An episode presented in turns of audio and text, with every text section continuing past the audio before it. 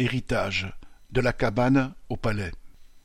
L'héritage et la question des droits de succession se sont invités dans la campagne électorale.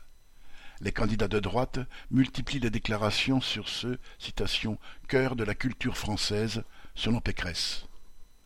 Elle veut en finir avec leur taxation dans 95% des cas, car c'est, le fruit d'une vie de travail qui a été taxée, hypertaxée et retaxée. Son acolyte Éric Ciotti a dit, lors de la primaire à droite, qu'il voulait supprimer complètement cette taxation.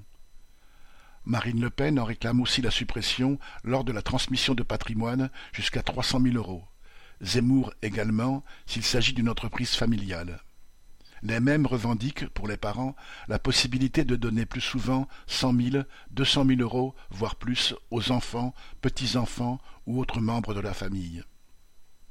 Ces candidats s'adressent à leur vivier électoral habituel, cadres, couches aisées de la population, et tentent aussi de drainer les suffrages d'une population moins aisée, inquiète à l'idée de voir son appartement ou son petit pavillon de banlieue échapper à ses héritiers, faute, pour eux, de pouvoir acquitter les taxes.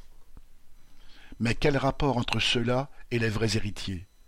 Quarante pour cent de la population n'hérite de rien, une succession sur deux est inférieure à trente mille euros selon l'INSEE et, en haut de l'échelle sociale, un héritier sur mille recevra en moyenne treize millions d'euros. Les enfants de grandes familles habitués des exonérations et autres avantages fiscaux ont vu leur patrimoine global grossir au fil des années grâce aux héritages. Il provient à 60% des successions, un doublement en cinquante ans selon le Conseil d'analyse économique. C'est sans doute le fruit d'une vie de travail, pas la leur, celle des exploités. Sylvie Maréchal. Héritage de la cabane au palais.